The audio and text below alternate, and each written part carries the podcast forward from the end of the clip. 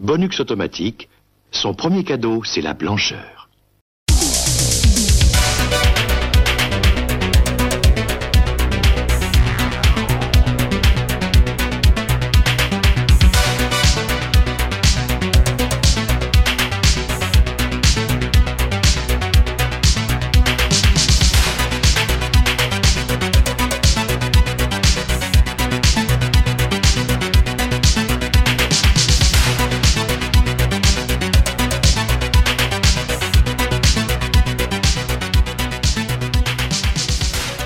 Toutes et à tous et bienvenue pour ce nouveau cadeau bonus d'Aitis de podcast. Alors pour ce nouveau cadeau bonus, je reçois aujourd'hui Mikado. Est-ce que ça va? Bonjour à tous, ça va très bien. Et un invité en la personne de Yetcha. Est-ce que ça va bien Yetcha? Ça va bien, salut à tous. Bon. Alors Yetcha, bah écoute, euh, en tant que nouveau venu invité sur cette émission, je vais te laisser te, te présenter à nos auditeurs. Que fais-tu? D'où viens-tu? Euh, Où vas-tu Voilà. Le tout- merveilleux robot. Tout d'abord, je, vous- je voulais vous, vous remercier euh, chaudement de cette euh, invitation sur euh, ce cadeau bonus.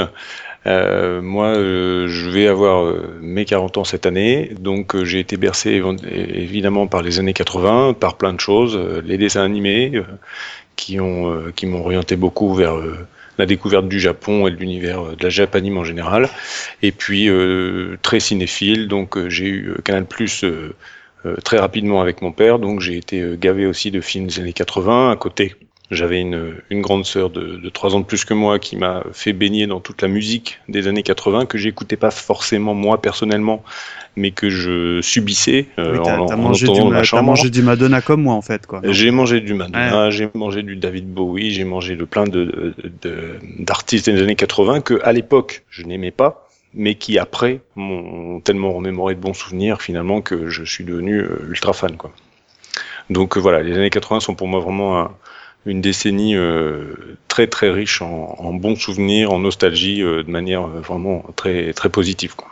Alors, bah pour ce numéro, nouveau numéro, messieurs, ce nouveau cadeau bonus, on va s'attaquer à, euh, je dirais, pas un monument, mais un, un Oh, film, un classique Oh, un des cla- années un 80. classique, un classique. Voilà. En la personne, euh, enfin les personnes, puisqu'ils sont deux, euh, les spécialistes, donc de, de Patrice Lecomte, un film de 1985. Alors on va avant tout euh, parler un petit peu de la, carrière de- des uns et des autres. Donc on va attaquer avec, euh, avec Patrice Lecomte. Alors Patrice Lecomte, plus connu pour euh, ses comédies que pour ses films d'action, on va y revenir. Donc il est né en 1947 euh, à Paris. Avant tout, il était auteur de bande dessinée, il est romancier et évidemment réalisateur, scénariste et metteur en scène.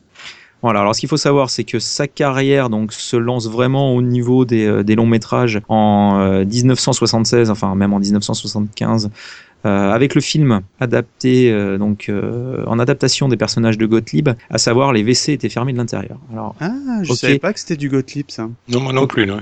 Alors, est-ce que vous connaissez ce film, hormis son titre euh, Euh, qui, non, malheureusement non, mais par contre tu m'intrigues la Gottlieb là, tu vois, je suis intrigué. Eh oui. Alors, Moi, je- les WC étaient fermés de l'intérieur, pardon, Yetcha, oui, excuse-moi. Non non, j'allais dire que oui oui, j'avais vu le film il y a, il y a un sacré bout de temps, mais euh, je je savais pas que c'était Gottlieb. oui.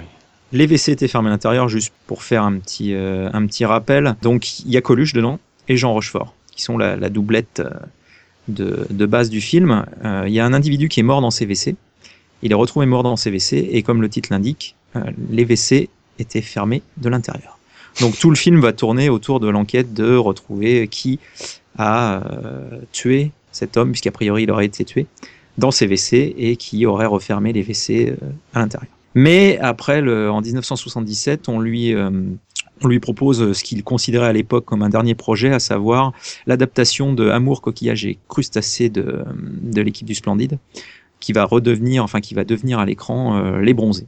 Et donc, euh, bah, je, on va pas s'étendre sur les bronzés, mais euh, parce qu'on leur dédiera, à mon avis, forcément Oh oui. un épisode dans le futur. Même si les deux films datent de 78 et 79, mais bon, je pense qu'on fera jouer l'article 49.3 de la Constitution d'Haïti pour passer en force sur ce dossier, je pense. Ah oui, oui, je pense qu'il y- Voilà. y aura tout le monde sur le dossier. Hein. Voilà. Donc euh, voilà deux grands grands succès. euh, inutile d'en parler euh, plus avant. Et après, ben, il enchaîne avec plusieurs longs métrages, pareil avec des succès relatifs, mais qui sont toujours avec des titres assez imagés. Notamment Viens chez moi, j'habite chez une copine, qui du coup sera sa première rencontre avec donc Bernard Giraudot. C'est un film dont les deux acteurs principaux sont Bernard Giraudot, comme je viens de le dire, et Michel Blanc où euh, bah, Michel Blanc, euh, en gros, se retrouve sans, emploi et il a tendance à faire un peu euh, le, le pique-assiette et le squatter chez Bernard Giraudot. Donc, bah, viens chez moi, c'est une copine en 1981. Après, je mentionnerai Ma femme s'appelle Revient, mais bah, toujours avec Michel Blanc, parce qu'il a eu effectivement plusieurs films avec Michel Blanc.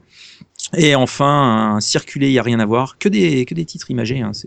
C'est fou cette, cette, cette mode des titres imagés dans les années 70-80. Donc là, c'était un film avec euh, toujours Michel Blanc, hein, évidemment, euh, Jacques Villeray, mais également euh, Jane Birkin. Et puis, bah, à l'issue de ça, donc ce circulé, il n'y a rien à voir de 1983, il arrive au niveau du projet des spécialistes. Et donc, on va parler euh, ensuite d'un des deux acteurs euh, principaux de ce film Les spécialistes, à savoir Bernard Giraudot, Mikado. Je t'en prie. Eh ben, comme tu le soulignes, Bernard Giraudot, c'est vraiment le, le le beau gosse euh, euh, Du cultivé cinéma du cinéma français des, des 80s, selon moi. Il faut savoir que donc Bernard Giraudot est né en 47 et euh, qui a fait euh, une grande carrière avant le cinéma dans la marine nationale à tel point qu'il a même gardé les liens jus- jusque tout au long de sa vie, parce que malheureusement euh, Giraudot est décédé en 2010. Ce qu'il faut savoir chez lui, c'est que les, on va dire les films qui l'ont un petit peu révélé au grand public, c'est euh, La- Boum de Claude Pinotto, où il joue le rôle du prof euh, d'allemand. Comme tu l'as nommé en 81, euh, il joue dans Viens chez moi, j'habite chez une, une copine. Moi, je m'en souviens très moyennement. Je me souviens plus de la prestation de, de Michel Blanc dans ce film-là. Grand film de 82 d'Alexandre Arcadi qui s'appelle Le Grand Pardon. Et enfin, euh, ça c'est euh, spécial dédicace pour euh, Sirf, 83, Papy fait de la résistance de. Jean-Marie Poiré. Évidemment. Et très honnêtement, dans ce film, il est très mauvais. Je crois, Ouais. ouais, parce que Et il est euh, transparent. Il est il transparent. fait, il fait un résistant. Ah, Et malheureusement, c'est au-delà, enfin, ça, ça rejoint absolument pas euh, la prestation que, que peut donner Giraudot, parce que selon moi, bon, moi évidemment, je parle avec mes souvenirs d'enfant, mais le film qui l'a révélé au-delà des spécialistes, c'était avant, c'était l'année l'année précédente en 84, c'était l'année des Méduses de Christopher euh, Frank, euh, dont je me souviens peu, mais je sais que ce film à l'époque avait énormément marqué, quoi. On peut également aussi citer Le Ruffian, rapidement. Surtout car, euh, bah, donc film euh, toujours en 1983 avec euh, Giraudot et Lino Ventura.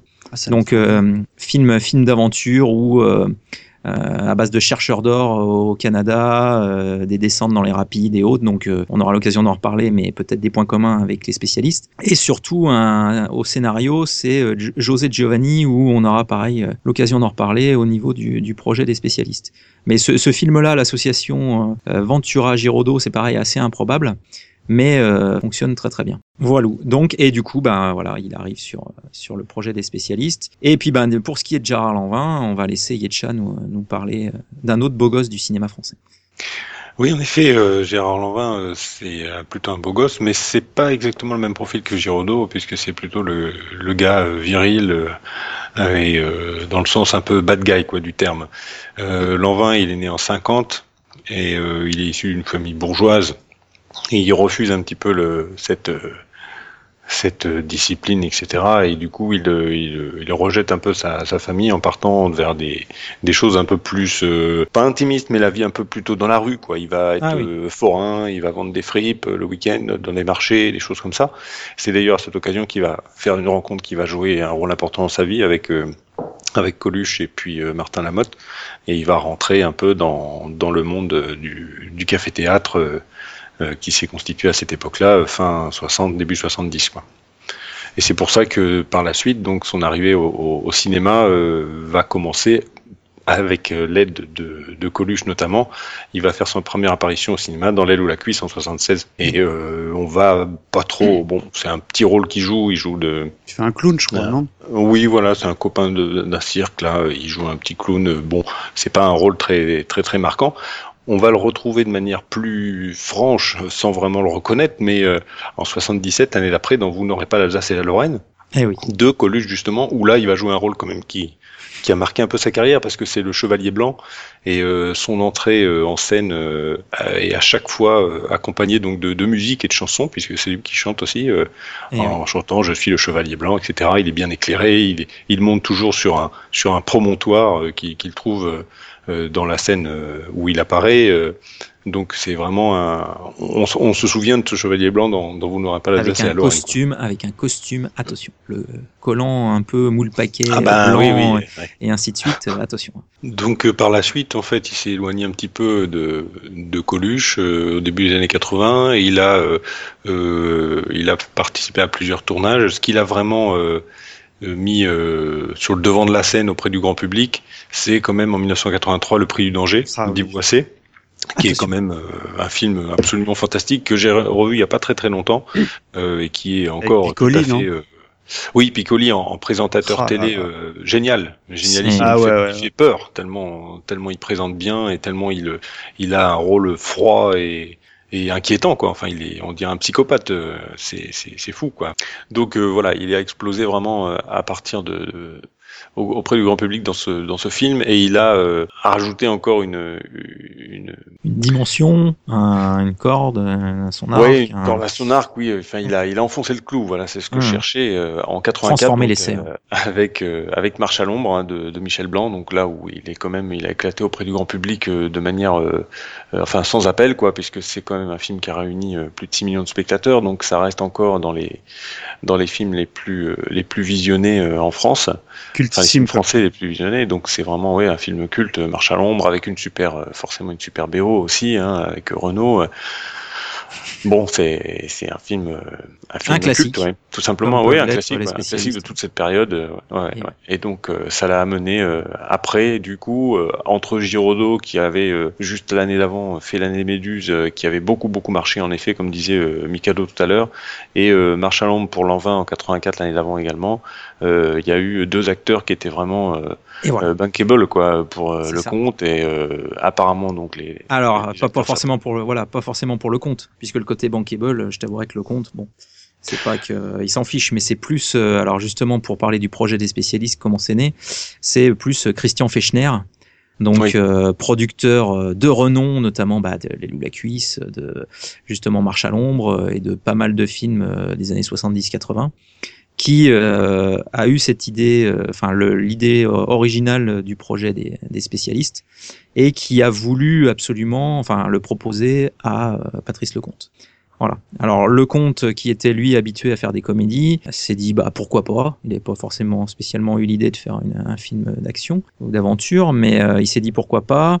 Et il a confié l'écriture du, film à deux scénaristes, donc notamment José Giovanni euh, que j'ai cité tout à l'heure pour le Ruffian et euh, Bruno Tardon.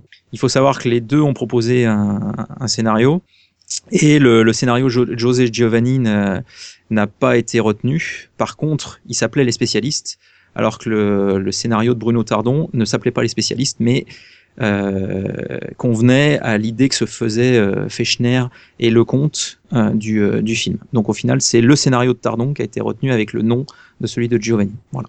Donc du coup, après sur ce projet-là, euh, pour finir un peu sur l'origine du projet, euh, il, euh, Lecomte a, a, travaillé avec Patrick De Wolf, qui est pareil, qui avait travaillé aussi sur Marche à l'ombre, et il a confié donc aussi les, les dialogues à Michel Blanc, puisqu'il trouvait le scénario trop sérieux. Et c'est vrai que Michel Blanc ayant fait Marche à l'ombre, ou quand même les, les, dialogues de Marche à l'ombre, euh, j'ai les dents qui poussent, euh, je vois des renards et euh, tout, il y avait, une, il y avait quand même une dimension comique qui bah, marchait plutôt bien et qui permet de justement de d'étendre un peu l'atmosphère qui pouvait régner dans, dans le projet des spécialistes euh, voilà, donc il a confié ça à, Michel Blanc. Juste pour euh, pour en citer un, par exemple, il y a la phrase où il dit euh, Je vais éternuer, putain pince-toi le nez, mais avec quelle main pauvre con? Démerde-toi, je m'en fous, j'ai pas envie de crever du rhume d'un autre. Et donc c'est vrai que donc il y a y a la dimension, alors entre guillemets, un peu, enfin si un peu vulgaire, on peut le dire, qui était aussi l'apanage des, des, de pas mal de films des années 80. Oui, c'est ce hein, que j'allais souligner. Oui, c'était un peu le ton d'époque. Hein. Voilà.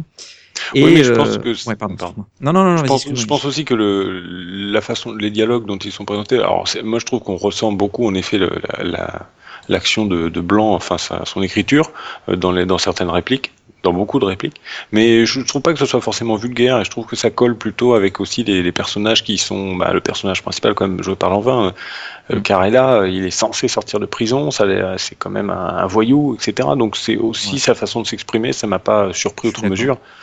Donc et puis Giraudot, bon, on l'apprendra plus tard. Je, ne fais pas de spoiler, mais bon, euh, il est, bon, on découvre que assez vite que c'est un flic. Euh, bon, les flics ont aussi une façon de parler un peu, un peu franche. Il y, a, il y, a un côté bah, parisien un peu quoi. Oui, la, oui, phrase que oui. La, la, phrase que j'ai citée tout à l'heure, c'est Giraudot qui dit ça à l'envoi. Oui, oui, oui. Voilà. Donc euh, effectivement, Giraudot également a quelques euh, dialogues un peu crus dans le film. Et il a également le j'ai pas tué un flic pour arracher le sac d'une vieille. Donc, alors, bah écoutez, euh, on a parlé de, on va dire, le, le démarrage du projet. On va s'attaquer au, au, film proprement dit, mais surtout, on va s'écouter déjà la bande-annonce. C'est parti. C'était une fois un grand méchant, très méchant, assis sur un énorme tas de billes.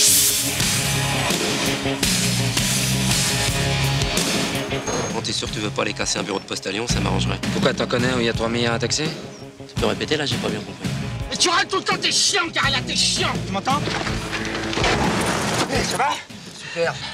Vous êtes malade? Alors si je comprends bien, vous êtes en train de nous dire qu'on fait plus le casse à deux, mais à trois. Ah bah bravo Alors je savais même pas qu'on le faisait à deux, moi. Toi, tu fais ce que tu veux, mais moi je saute. Non allez Le premier arrivé là-haut a gagné Regarde pas en bas. J'ai perdu Passe-toi le nez. Mais quelle main pour con, va Mais démerde-toi, j'en m'en fous Je veux pas crever du rhume d'un autre Ça fait longtemps que vous faites équipe tous les deux? Deux jours, c'est un coup de foudre. Je n'aime pas ton circuit touristique. T'es jamais contente. Ah, mais Alors oui, c'est spécialiste, messieurs. Est-ce que, bah, par exemple, Yetcha, est-ce que tu, tu, as des souvenirs de, ce, de ces spécialistes? Est-ce que tu peux nous, nous, raconter un peu ta, ta, rencontre ou ton souvenir? Autour de ce film, sans rentrer dans le détail du scénario et autres, mais comment, quel souvenir tu en as? Euh, bah moi, je l'ai découvert avec euh, avec Canal avec avec mon père, euh, puisque quand même Canal euh, dans les années 80, c'était euh, le cinéma avant tout, mmh. et donc j'ai eu l'occasion de regarder, de découvrir ce film avec avec mes parents, et j'ai été subjugué par le par le l'action de voir un film d'action en fait français. Ça m'a déjà ça m'avait ça m'avait surpris euh, même si j'étais un peu jeune. Et puis il y avait quelques scènes. Moi c'était surtout on en reparlera plus tard évidemment mais la scène du bah, la scène du, du braquage en fait euh, où il se déplace avec euh, avec les ventouses sur sur les murs et sur les plafonds. Ça ça c'est l'image qui me reste quoi quand je pense okay. aux spécialistes c'est ça quoi. C'est les ventouses. Ok. Bon un film de ventouse. Et toi, Mikado, alors, euh, souvenir, ah, rencontre Moi, je me souviens que c'était un film que mon père avait été voir au cinéma, donc avec ma sœur aînée, et que je voulais absolument aller voir, mais bon, malheureusement, j'étais trop trop jeune, donc je me souviens vraiment de la sortie ciné d'époque. Et euh, moi, ce qui bizarrement, ce qui m'avait marqué, c'est l'affiche, l'affiche du film. Ou euh, qui est parce que c'était bon bah euh, les, les, les, deux types vendeurs à l'époque c'était Lanvin et Giraudot donc il fallait bien les mettre en avant et euh, bah moi, euh, la bande annonce passait. Euh, je sais que mon, mon, papa avait été le voir, il avait adoré, donc j'avais vachement envie de le voir. Et je pense que comme euh, Yetcha, j'ai dû, dû, le voir quand il a dû passer sur Canal ou ou quand la VHS est arrivée euh, via les les, les, les vidéoclubs. Ok. Bon, et puis euh, alors bah si puisque tu parles de l'affiche du film, on peut prendre 30 secondes pour en parler. Mmh. Euh, c'est vrai que l'affiche donc est, représente les, les, deux protagonistes. Donc euh, l'un enchaîné à l'autre, euh, on va y revenir. Et euh, en crayonné en fait, comme ça se faisait beaucoup euh, à l'époque. Moi, je, moi j'adore ce style personnellement. Je suis super. Alors j'allais dire c'est quand même particulier. Moi je me souviens dans la même mouvance les Morphalou et ouais, tout, ouais, un peu tous les films de, de, de, de Belmondo. Euh, et puis même le, le Marche à l'ombre qui était un peu dans, dans, dans absolument ouais. là. Ouais. Voilà. Euh, après il y a un côté pas James Bond mais euh, dans notamment parce qu'il y a eu plusieurs affiches sur ce film là, mais il y en a une notamment où on voit le, juste la tête de, de Bernard Giraudot ah, en crayonné avec euh, bah, la roulette du casino derrière, ainsi de suite. Ça, fait, ça faisait vraiment beaucoup penser à un film d'aventure, donc comme peuvent l'être les, les, les James Bond. Ouais. Ah oui. Voilà. Mais, non, euh, non, mais, mais oui, oui, c'était un style qui a été un peu abandonné maintenant, par contre. Effectivement, ça faisait très années 80. Ah bah voilà, oui, c'est complètement ancré dans les 80s. Hein. Notamment le, la fameuse boîte de, de, production vidéo avec la panthère euh, René Château, et, justement des, des films de, de Jean-Paul Belmondo. Voilà, bah, et puis bah, pour ma part, en, en termes de souvenirs euh, des spécialistes, euh, je l'ai vu à la télévision, mais pas sur Canal parce que j'avais pas Canal à l'époque. Mais je l'ai revu plutôt dans les, euh, ouais, dans quand c'est passé sur, le, sur les chaînes non payantes. donc j'imagine quelque part dans la fin des années 80. Et j'en avais gardé plutôt, plutôt un bon souvenir, et j'avais notamment été impressionné, mais on aura l'occasion d'y revenir par les, le côté vertigineux de, de certaines scènes, effectivement. Voilà, bon bah messieurs, on va attaquer le, le long métrage euh, en lui-même en déroulant un petit peu son scénario et en, en parlant un peu de ses, ces scènes cultes et de ces passages clés.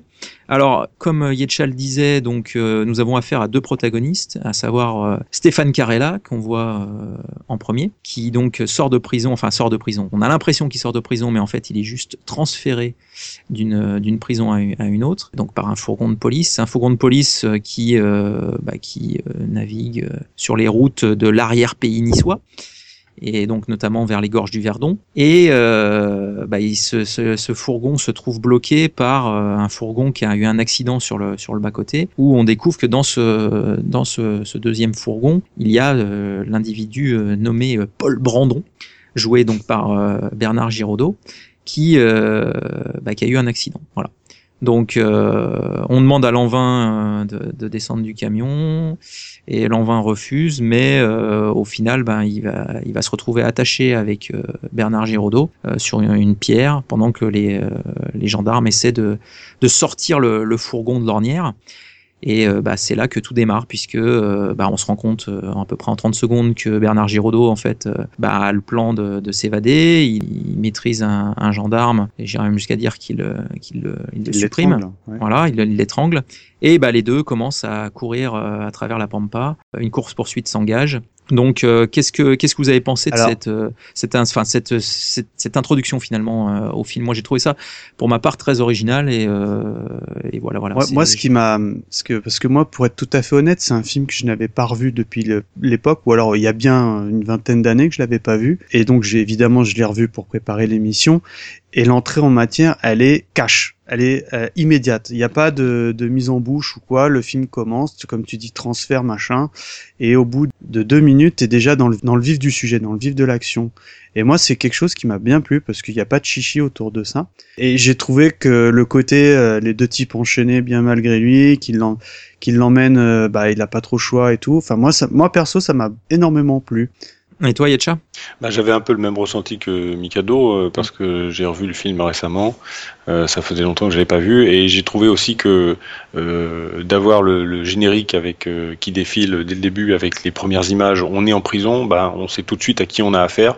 Mm. voilà. Alors c'est vrai que comme tu disais, Sirf, on a l'impression qu'il sort de prison au début. Mm. Mais bon, c'est pas le, c'est pas le. Ce qui n'aurait pas été original pour le mais... coup, mais voilà. Oui, en fait, oui, finalement, ouais. C'est ça qui est génial. Mais voilà, on sait que c'est un, c'est un gars qui a fait de la prison, quoi. Donc on est, on est tout de suite dans le vif du sujet. Et en effet, ça, ça, part, ça part très vite dans la course poursuite. Donc le, le, rythme est lancé euh, vraiment dans les, dans les premières minutes. Et du coup, on n'a pas le temps de se dire bon bah quand est-ce que ça commence quoi? Ah on oui, est dedans dès le début. Ouais, c'est ouais. clair. Alors après, euh, justement, tu dis on sait à qui on a affaire, mais paradoxalement, comme je le disais, l'an euh, lui, il est, il a presque fini sa peine. Il lui reste un an à faire. Ouais. Et donc, il, enfin, il veut pas d'ennui, et lui, ce qu'il veut, c'est finir sa peine. Et du coup, quand on lui dit de descendre, clairement, il oppose une résistance. Et lui, euh, il, ne, veut pas, enfin, il veut pas de soucis, il veut finir sa peine et, payer sa dette à la société et repartir sur des basses scènes. Et je dirais que malheureusement, il est au mauvais endroit au mauvais moment. Alors après, on apprendra que le mauvais endroit avait été généré pour que cette rencontre ait lieu et que euh, les deux se retrouvent enchaînés. Mais, euh, mais c'est vrai que sur le principe, lui, euh, il, il, voulait pas d'ennui et il voulait vraiment euh, faire son transfert et arriver à sa, sa nouvelle prison. Voilà. Mais c'est vrai que du coup, comme, comme je le disais, donc le, les deux partent euh, en course poursuite avec la police. Et là, j'aimerais qu'on s'attarde quand même deux, deux minutes sur le, les paysages. Ah oui. Parce que pour moi, ça fait partie, alors pas forcément de tout le film, mais toute la première partie du film, donc qui se déroule, euh, comme je disais, dans, dans l'arrière-pays euh, niçois et donc dans les, vers les gorges du Verdon, euh, ça reste euh, pour moi euh, un grand, grand souvenir de, des, des spécialistes. Bah, ce qu'il faut savoir, c'est que juste pour cette scène, ils ont, ils, euh, cette scène a demandé cinq semaines de tournage parce que déjà les deux, les deux acteurs ont eu un entraînement parce que la plupart des cascades, ils les ré réalisent eux-mêmes.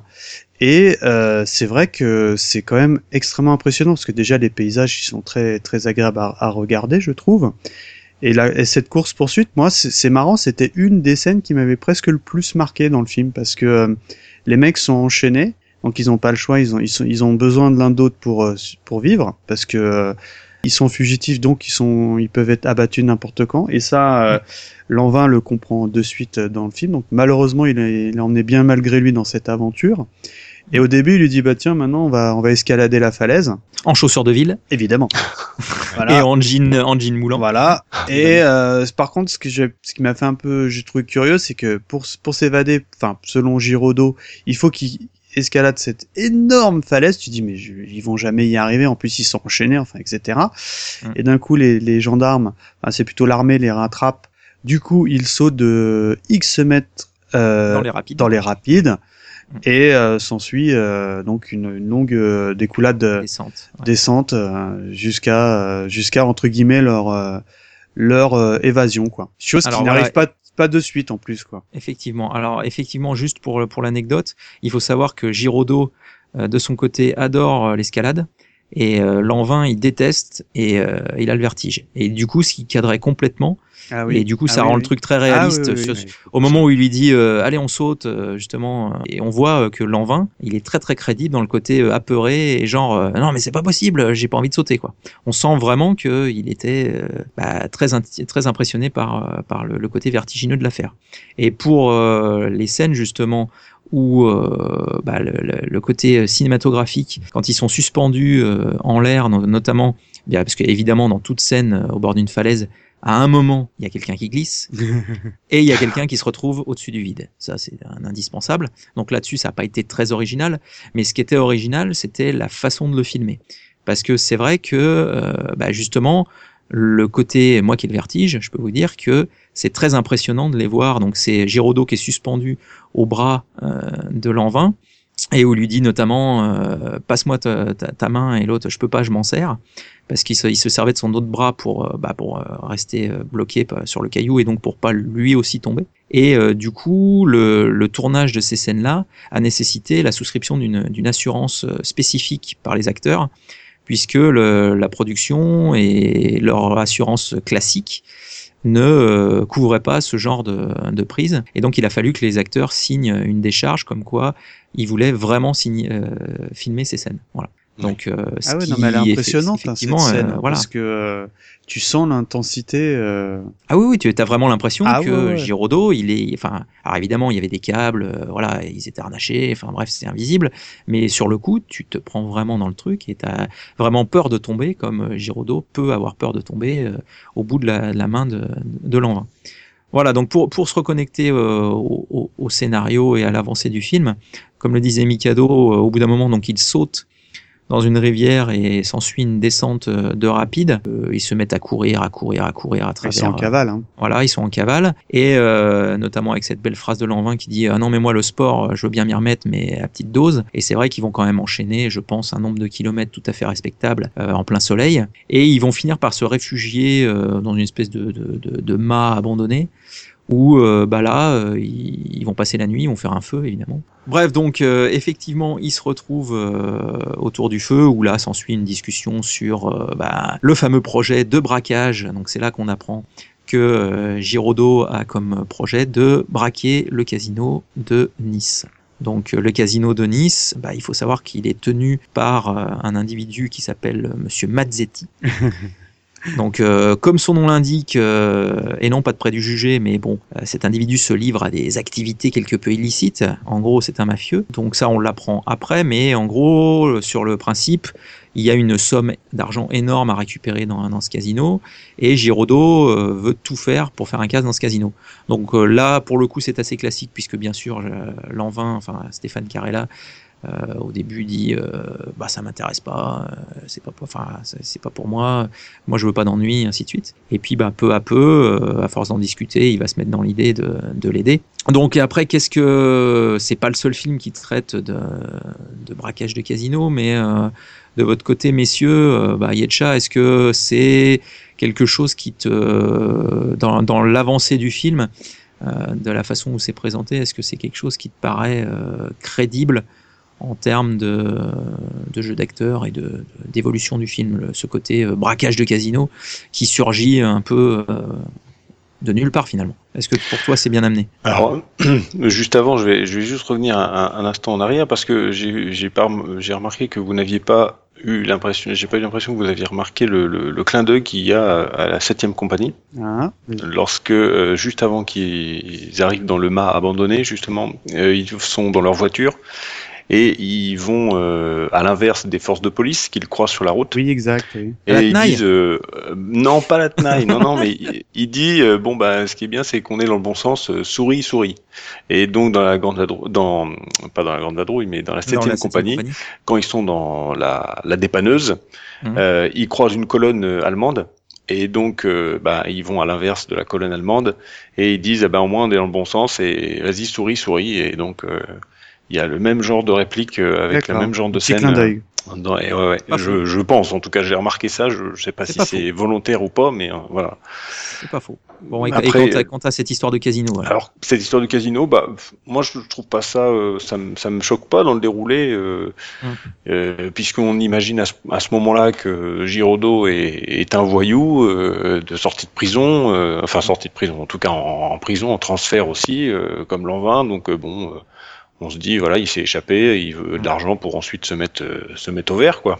Ok, donc, Donc, lui est sur un gros coup, effectivement, et euh, le, le petit malfrat euh, se dit qu'au début il a pas les épaules, et puis euh, peu à peu euh, il se dit quand même je peux pas laisser passer ça finalement. Bah oui, on se dit que même c'est pour ça qu'il a euh, que que que que Giraudot, que Brandon s'évade quoi. Il, Hmm. il a il a un plan quoi.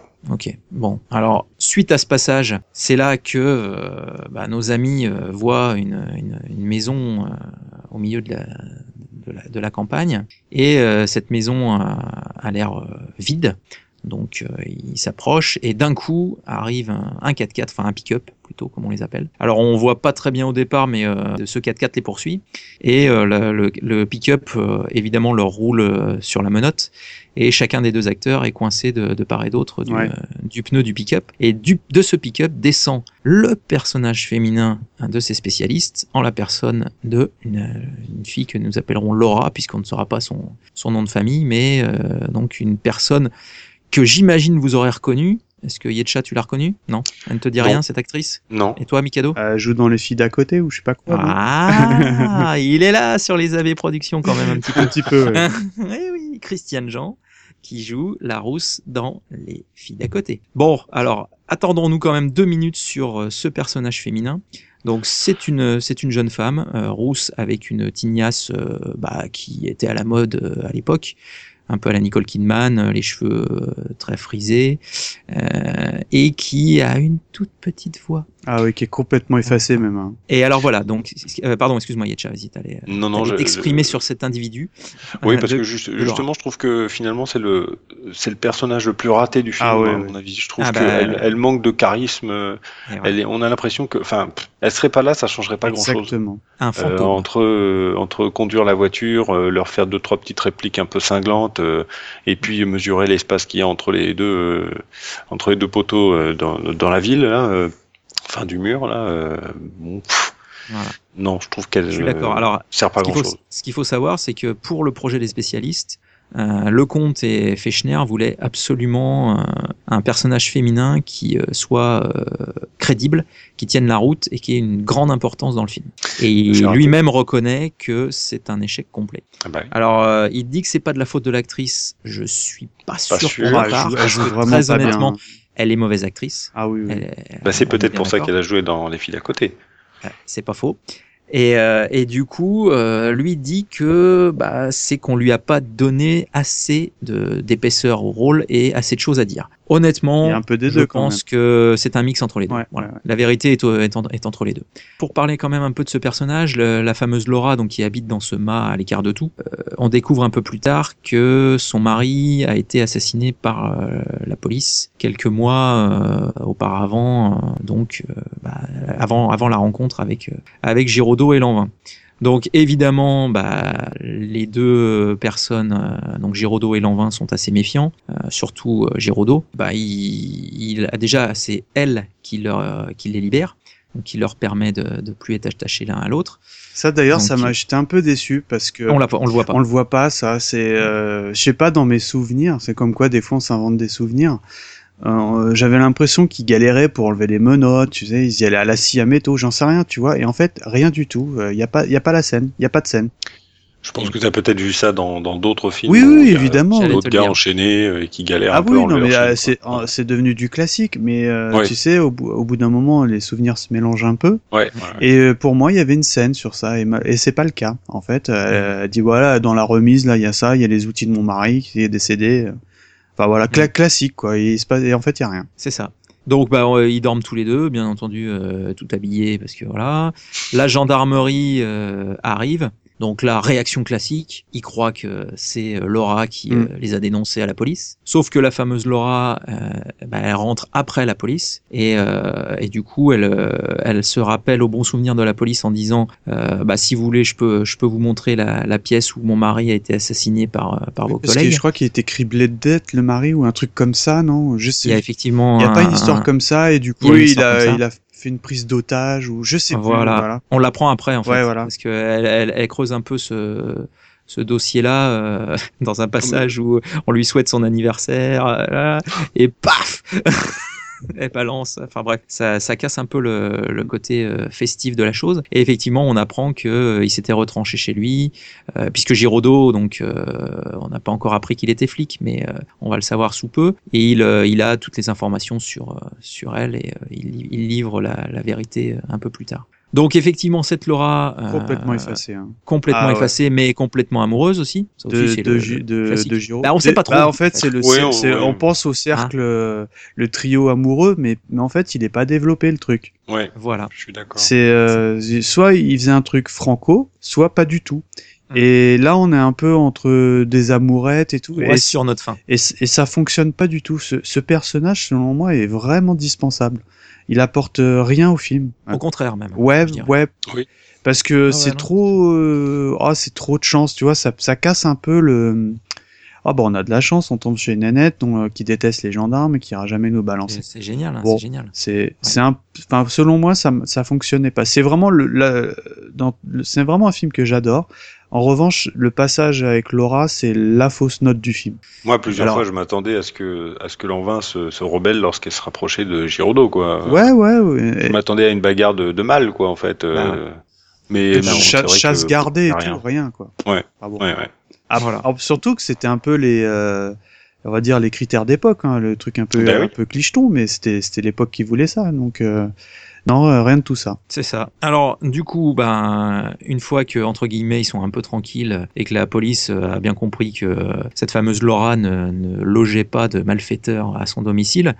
Donc, euh, bah, euh, plus personne reviendra pour les embêter, euh, c'est tranquille. Euh, bah, va, va se, va, va se mettre en place, euh, bah, du coup, ce fameux casse, et elle va euh, revendiquer euh, une part du gâteau euh, vis-à-vis de, de Giraudot et Lanvin, euh, où là, pareil, il y a une scène où euh, Lanvin lui dit ah bah alors ce, ce, ce casse on le fait plus à deux. Si j'ai bien compris on le fait plus à deux mais à trois et euh, Giraudot qui répond ah mais moi j'étais même pas au courant qu'on le faisait à deux puisque euh, Lanvin était euh, encore en- dans une démarche où euh, bah lui euh, voulait euh, essayer de partir euh, enfin euh, voilà de de pas se mêler à cette histoire de, de casse voilà Voilà, avec en plus, euh, il y a une petite réplique un peu avant, là, de Lanvin, qui est pas mal aussi, quand il parle justement à Laura, où il dit que euh, elle, elle lui demande si ça faisait longtemps qu'ils se connaissaient, et puis euh, il dit qu'on fait équipe depuis deux jours, euh, c'est un coup de foudre. Ouais. ça fait deux jours c'est un coup Voilà. de foot quand il fait Ça, la vaisselle effectivement Voilà. Ouais, mais le, le film est tellement euh, rapide que le, deux- le deux jours, t'as l'impression que c'est des copains de longue date en fait, enfin des, des enfin, qui se connaissent de longue date. oui c'est ça ouais. Tout est, oui mais ça ça t'arrive ça t'arrive dans la vraie vie. Ça pour le coup ça m'a pas choqué. Ouais, c'est pas des gens que tu rencontres euh, et que, avec qui tu sens que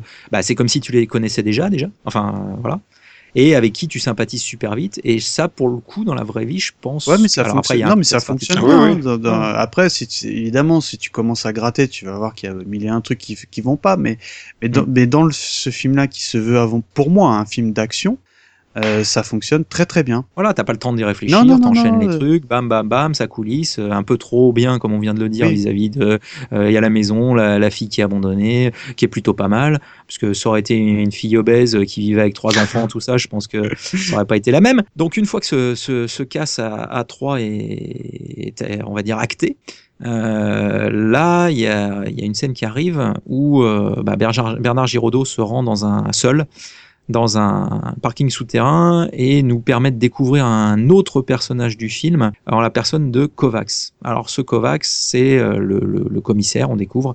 Donc c'est là où on apprend euh, que ni plus ni moins que Giraudot est flic. Et euh, bah, ce Kovacs euh, dispose d'un chapeau euh, façon Sherlock Holmes avec euh, une veste pied de poule et une chemise à carreaux. Donc autant vous dire que c'est euh, test pour l'épilepsie. Et euh, bah, cet acteur euh, a quand même une, une gueule. Euh, Est-ce que Yetcha, tu veux nous parler un peu de, de, de ce Kovacs, euh, de son de son côté euh, charismatique? Ah oui, oui, non, mais ce, ce commissaire Kovacs, là, euh, qui est joué donc par euh, Maurice Barrier, qui a fait pas mal de rôles de, de flic, euh, euh, de chef, de, de, de bande de voyous, gitan. voilà, de gitan, voilà. Et il a vraiment une gueule. Et euh, ce look là de, de- qu'il a dans, dans le euh, dans le sous-sol là, c'est vraiment euh, c'est ultime quoi. Alors c'est pas un chapeau à la Sherlock Holmes, hein, parce Non, que non, je suis d'accord, c'est plutôt une le- sorte de je sais pas de chapeau mou euh, qui retombe De un peu. Enfin, c'est très très bizarre. euh, on a l'impression qu'il l'a mis à l'envers. Enfin, c'est bizarre. Le, le, le, flic euh, euh, clicheton des, des 80s, quoi. Ouais, voilà. Et puis moi, ce que j'aime surtout, c'est quand même son impair, quoi. Un impair bleu euh, qui a la couleur des, des sacs poubelles propre sac là euh, de l'époque. euh, c'est c'est c'est c'est énorme. Enfin, il a un, il a un look qui qui qui claque à l'écran. Il prend toute la place par rapport à Giraudot hein, dans cette scène. hein. C'est vraiment moi, je, moi, j'adore ce personnage. hein. Il est, Ouais. il est génial. Avec une voix caractéristique qui cadre tout à fait euh, Ah oui, oui, c'est son rôle. euh, Puis tu sens que les, là, les deux euh, flics voilà. ne, ne se blairent pas, quoi. Ah oui. évidemment. Évidemment. Du coup, euh, donc euh, la scène, c'est, euh, bah, il fait un peu, euh, Giraudot vient pour lui faire un peu, lui donner un peu le statut de de la de la situation, où est-ce qu'il en est, euh, et ainsi de suite. Bah après, euh, ces scènes-là interviennent plusieurs fois dans dans le film, mais chaque fois, je trouve qu'effectivement le bah, la relation Giraudot Kovacs est euh, explosive et complètement euh, Malsaine. bah, malsaine. C'est c'est assez c'est assez c'est assez c'est assez bizarre. On sent un peu qu'il y a des qu'il y a des non des non dits quoi. Il y a Voilà, chose- ils il y a une ont- ils histoire ont un en dessous. passif. on- Ils ont un voilà. passif. Voilà, Ouais, c'est D'ailleurs, on aimerait, on aimerait le connaître un petit peu. Un. Finalement, on n'en apprend pas beaucoup là, par rapport à ça dans, dans le film. Quoi. Exactement.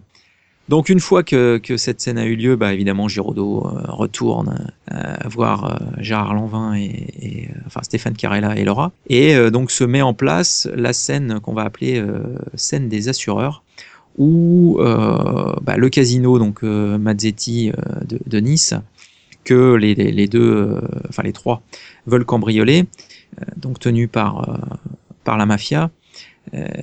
Le plan est de se faire passer pour la société qui gère, donc qui assure le casino contre le vol, et ainsi de pouvoir passer en revue en toute quiétude les systèmes de sécurité et comment le, casino se, se débrouille pour empêcher les malfrats de, de venir braquer le casino.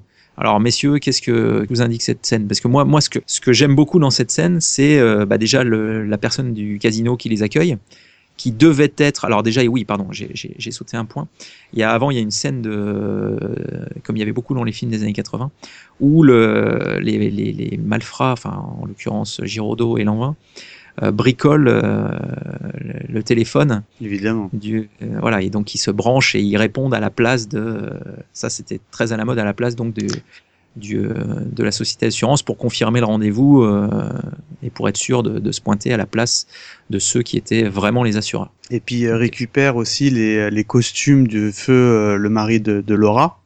Qui bien sûr leur vont nickel. Nickel. Sauf, sauf la Sauf- cravate, puisque ouais, la Ouais. cravate, l'envin lui fait un Et euh, les, les, chaussures aussi, elles sont un peu courtes pour euh, Giraudot, je Pour crois. Giraudot. Par contre, euh, l'envin, tu sens que c'est Ouais, un, un homme à costard, quoi. Ouais, c'est un homme à trois pièces, quoi. évidemment. Et euh, d'ailleurs, tu, c'est- enfin, je, je pense qu'il joue ça dans, dans le film parce que euh, euh, il montre bien qu'il est parfaitement à l'aise en costume, à, à l'instar d'un d'un Giraudot qui, qui est pas bien dans ses pompes, quoi. Au sens propre comme au sens figuré. Oh bah après il le porte bien. Ah oui, oui, oui, justement. moins Et en revanche, euh, bon, on va évidemment évoquer cette scène de, de, de- du casino, mais ce que j'ai trouvé particulier, c'est quand même les deux, euh, on va dire, voyous recherchés par toutes les polices de France.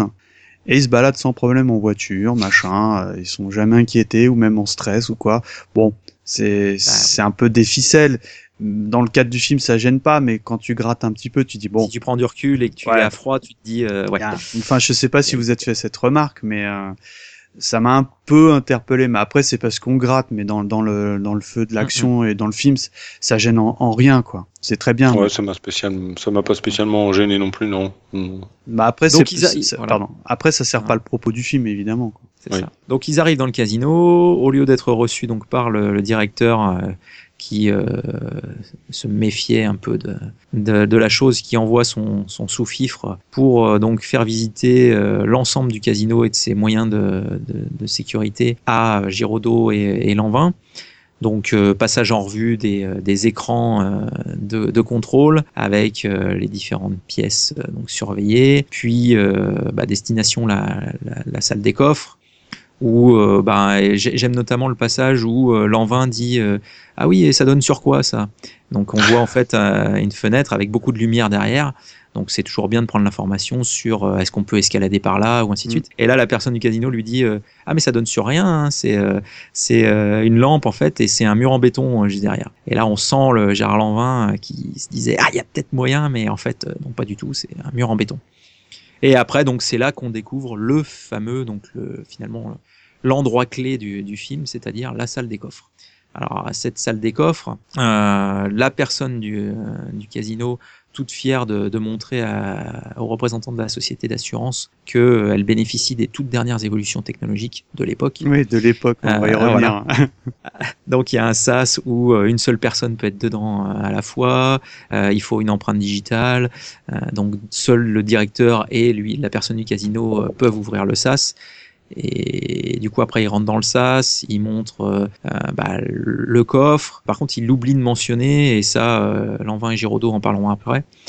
Certains euh, aspects comme euh, ben, le, le, le plancher magnétique et un détecteur au niveau de la, de la porte, un détecteur de bah, quand vous venez avec un, une présence, perceuse non un non pas de présence, un détecteur de ah aidez-moi, je ne sais plus. Enfin bref, voilà donc ils oublient de mentionner certains détails.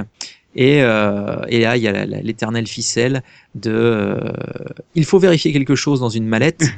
il se tourne vers euh, vers la, la, enfin, la porte du coffre et euh, bah, du coup il prend des photos avec un appareil photo euh, camouflé Miniaturisé. dans la, dans- voilà, miniaturisé dans l'attaché case et ça c'est vrai que c'était pareil dans tous les films ou presque des années Ah ouais. 80 il y avait il y avait Ouais. ça et puis, bah, euh, évidemment, après, euh, pour sortir, c'est pareil. Il faut qu'il y ait quelqu'un qui appuie sur un bouton en étant dedans.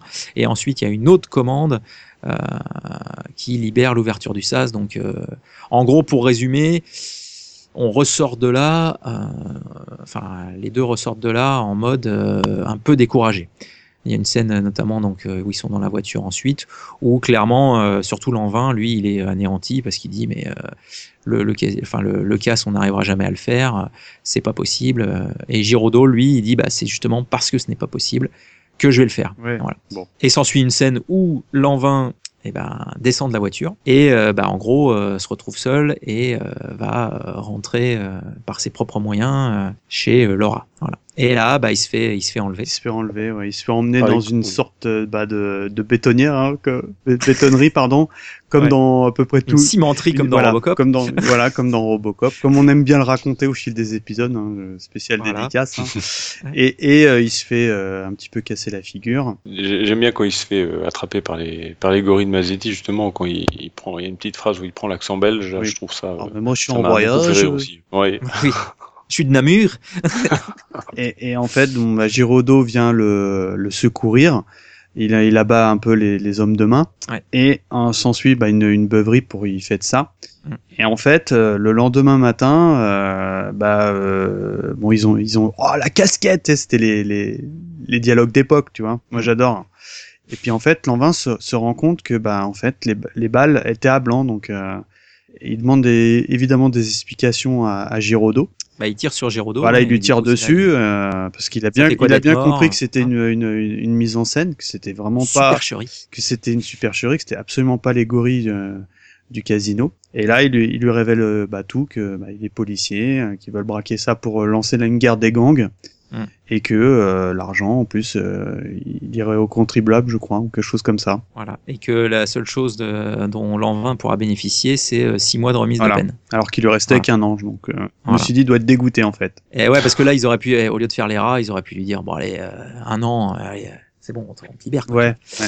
J'ai trouvé ça un peu. Ouais, moi aussi, ouais, c'est hein, un peu ouais, les chocs à peu- pic où il en donne qu'un seul à son chien, quoi, tu vois. Ouais, c'est un peu, c'est un peu. C'est un peu chiche, hein. Ouais, je, suis, je suis complètement d'accord. Alors pour cette scène justement où euh, Lanvin euh, menace Giraudot, il y a une petite innovation euh, cinéma, enfin de réalisation par le comte, à savoir il y a les les zooms sur les, euh, les visages des, euh, des acteurs. Oui, J'ai trouvé que ça manque, ça fonctionnait pas très bien. Ah bah moi je alors le, c'est face le caméra, comte trouve quoi, non? le comte trouve euh, que ça fonctionne euh, très très bien et moi je suis je suis assez d'accord avec ça surtout avec un mec comme Giraudot. Oui, oui, surtout avec Giraudot, oui. Mm. Voilà parce qu'il a quand même un regard ah, ouais, le ouais, gars. ouais. Non, mais il a un regard de braise, hein. Enfin, Ah ouais, ouais, ouais, là c'est impressionnant. Le... Ouais, donc c'est... Et du coup, c'est vrai que ça change du euh, chant contre chant euh, classique qu'il peut y avoir dans ces, euh, dans ces scènes-là. Et euh, il faut savoir que c'est Giraudot qui a proposé cette, euh, cette idée euh, de réalisation à Lecomte. Voilà, puisque Giraudot, à l'époque, euh, commençait déjà à s'intéresser euh, à la réalisation, puisque, euh, comme vous le savez certainement, il, il, aura, il réalisera notamment Les Caprices d'un, fleuve dans les années 90. Euh, donc euh, c'était euh, les débuts de, de son intérêt pour cet aspect du cinéma. Et le comte disait d'ailleurs que ça l'avait beaucoup saoulé lors du tournage, puisque bah, il arrêtait pas de lui dire mais on ferait ça pas ça plutôt comme ci ou comme ça, et il avait l'impression qu'il empiétait un peu sur son boulot et que du coup il était moins concentré sur sur Sur son, le sien. sur son rôle. Ouais. Donc voilà. Euh, bah, une fois que la supercherie est, est découverte entre guillemets, euh, finalement, enfin, c'est pas que ça change rien, mais euh, finalement peu de choses parce que euh, bah, ils, ils maintiennent la, la préparation du, du casse. C'est euh, Laura qui va faire les courses. Alors ça, ça c'est grand passage. Laura, Laura qui ramène tout ce qu'il faut pour préparer le, le casse à la, à la maison. Et là, ils se déguisent, ils mettent leur combinaison de, de pompistes. C'est une scène, euh, j'avoue, euh, ils sont à la, ils sont à l'intérieur, quoi, mais euh, dans le salon et tout. Alors, euh, notamment une scène qui, je pense, vous a plu, où euh, Lanvin est en train de, de programmer quelque chose. Ah ouais, ouais. Il programme l'ordinateur. Et alors là, très Ah, là, grand moment. là, c'est un grand Un moment. travail de tronche.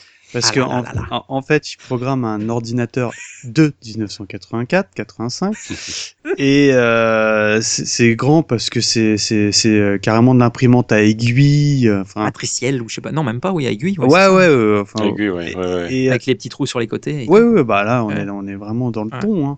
Et, et, ce qui- et en fait, il attend absolument que euh, le chef, enfin le, le, ré- le directeur de l'établissement saisisse à un moment donné le code euh, du casino pour obtenir ce, le code, bah, de, tout simplement pour pas avoir à forcer ce, le coffre.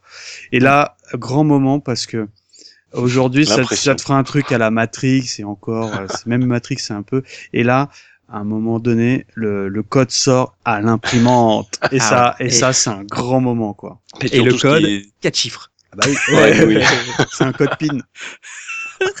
C'est pas a une quatre clé cryptée 126, euh, tu vois. Non, non, non, c'est. C'est Ouais, puis ce qui est, ce qui est rigolo, c'est que heureusement qu'ils ont mis que, que le moment où l'impression est terminée et puis que la feuille euh, se décale un petit peu, quoi. Parce que s'ils avaient mis toute l'impression, Ah bah ça aurait oui. été un peu long, quoi. Ah bah, Parce que oui, les chiffres sont 20 grands et bon, à aiguille, ça va, ça va, c'est long, Voilà, quoi. Ils donc ont je mis j'ai 3 pas minutes compris l'intérêt. C'est peut-être qu'à l'époque c'était euh, sensationnel, mais j'ai Mm. pas compris l'intérêt de sortir le code sur un papier, quoi. Enfin, Ouais, je, moi non plus. Pour montrer. Ouais, je j'ai trouvé ça grand. Moi, j'ai bien aimé. hein. Ouais, Mm. C'est l'aspect technologique, hein, je pense. Ouais, hein, c'est C'était vraiment ça. hein. Mais, mais c'est là où tu te rends compte que les films qui, entre guillemets, misent un peu sur la technologie, euh, quand ça vieillit, Ah, ça enfin, vieillit ça, mal. ça vieillit mal, quoi. Ah c'est ouais. c'est dur. C'est Mm, dur. mm. C'est dur. Donc, euh, on peut, on ne peut pas non plus ne pas parler de la fameuse scène des bidons Ah bah oui. avec la préparation donc euh, de la, la BMW. Donc il faut savoir que les mafieux, en bons mafieux qui se respectent, disposaient d'une grosse berline allemande, à savoir une BMW. Et euh, Avec les pneus bah, larges. avec les pneus larges, les fameux pneus larges. Du coup, euh, le, le plan, on, on le découvrira un peu plus tard, mais euh, le plan, c'est que euh, il faut attirer les, les mafieux dans une ruelle qui ne leur perm- permettra pas de passer avec leur BM aux pneus larges, alors que la BMW sans les pneus larges de Lanvin et Giraudot pourra elle passer. Voilà. Donc pour ça, ils s'entraînent dans la cimenterie, enfin dans, le chantier là, avec des, euh, bah, bidons d'huile euh, qui se resserre de plus en plus, où euh, bah il y a une scène, euh, donc cette cette scène où euh, le, Giraudot s'énervant du fait que Lanvin euh, n'arrive pas à, à ne pas percuter euh, les, les bidons, Les bidons. finit par enlever un bidon et se mettre à la place du bidon. Et là, comme par magie, c'est l'essai réussi par Lanvin. C'est ça. Et ça, c'est marrant parce que euh, on en a parlé. Moi, pour moi, c'est une des scènes qui m'a le plus marqué dans le film. Mhm. Et, euh, et bizarrement, dans mes souvenirs, moi, c'était pas des bidons, c'était des, des pneus qui étaient empilés. C'est pour, c'était ça en fait que quand on a préparé l'émission que je vous évoquais. D'accord. Et j'avais fait un amalgame entre les pneus larges Oui, euh, de la BM. BM des malfrats à euh, ces fameux bidons. Mhm. Et cette scène, moi, elle m'a- vraiment marqué parce que c'était, euh, tu sens que bah, s'ils réussissent pas, ils sont tout simplement, ils seront liquidés, quoi. Ils seront, ils, ils- ils seront assassinés. Bah, c'est finalement, finalement la clé du truc, Ah parce oui, que oui. c'est vrai que c'est leur seule porte de, sortie, entre guillemets, et la seule manière de, de semer les, les malfrats. Absolument, parce que euh, ce qu'il explique euh, très rapidement, c'est que euh, le chauffeur de, de cette berline est un, un chauffeur hors, hors compétition, quoi, qui est un virtuose du volant. Mm. Donc euh, c'est pour ça qu'ils ont une- leur seul échappatoire, ce qu'ils expliquent que jamais ils arriveront à le, à le distancer, à le semer, ça, sera- ça sera cette petite ruelle. Voilà. Donc, bah, du coup, tout est bien. Lanvin euh, sait conduire la voiture, euh, passer où il faut. Et euh, bah, là, je pense qu'on peut euh, basculer sur le casse en lui-même. Absolument. Mais, euh, je Ah. voulais juste. euh, Ah non, non, ouais, mais Yetcha, n'hésite pas. Je sais qu'on peut rajouter pas un- évoquer un toutes, les, toutes les scènes, mais euh, je t'en prie. Non, non, sur la, sur la préparation, en fait, ce qui m'a, euh, par rapport à l'aspect technologique, quand ils en parlaient beaucoup, enfin, quand ils mettaient ça un petit peu en avant, ce qui m'a surpris euh, en revoyant le, le film quand même, c'est que au moment où ils, ils ont la, la bande vidéo, là, quand ils cherchent dans les poubelles, la, la- Ah, c'est vrai surveillance, ça. Tu as tout à fait raison. euh, ils ont donc ils arrivent de trou- à, à trouver la bande correspondant euh, au- à la caméra qui, qui, qui face au coffre et euh, donc ils ont 20 minutes de bande vidéo et ils disent bon bah faudra faire avec quoi et je suis surpris parce que bah il aurait fallu la, la, la, la copier et puis dupliquer Oui, les, je les suis 20 fait minutes la- je pour me avoir suis plus fait la de Je même- me temps. suis fait la réflexion. Je me suis fait la pourquoi, remarque, euh, ouais. voilà. Bah oui, oui, c'est- moi ça m- Ouais. m'a surpris. Ouais. Alors c'est vrai que les copies étaient pas faciles à faire avec leur gros euh, magnétoscope là, chargement supérieur là. Bon, il en fallait deux, mais bon, ils ont un oscilloscope, Panasonic. donc ils doivent avoir un autre magnétoscope. Oui, c'est un Panasonic en plus. Ouais. Eh oui. Oui, je me suis Mais, fait la remarque. ouais. pourquoi Ah, ils alors, oui, pas pour- dupliqué J'ai pas compris. Ouais. Ouais. Donc pour recadrer cette scène euh, rapidement, en fait, en gros, euh, donc Giraudot et Lanvin organisent entre guillemets un échange de, de parce que à l'époque donc c'était des, des cassettes vidéo pour euh, les caméras de surveillance et euh, ils orchestrent un passage qui finalement est pas mal, hein, Oui, oui, oui, bon, euh, où du coup Laura intervient percute le camion ACFA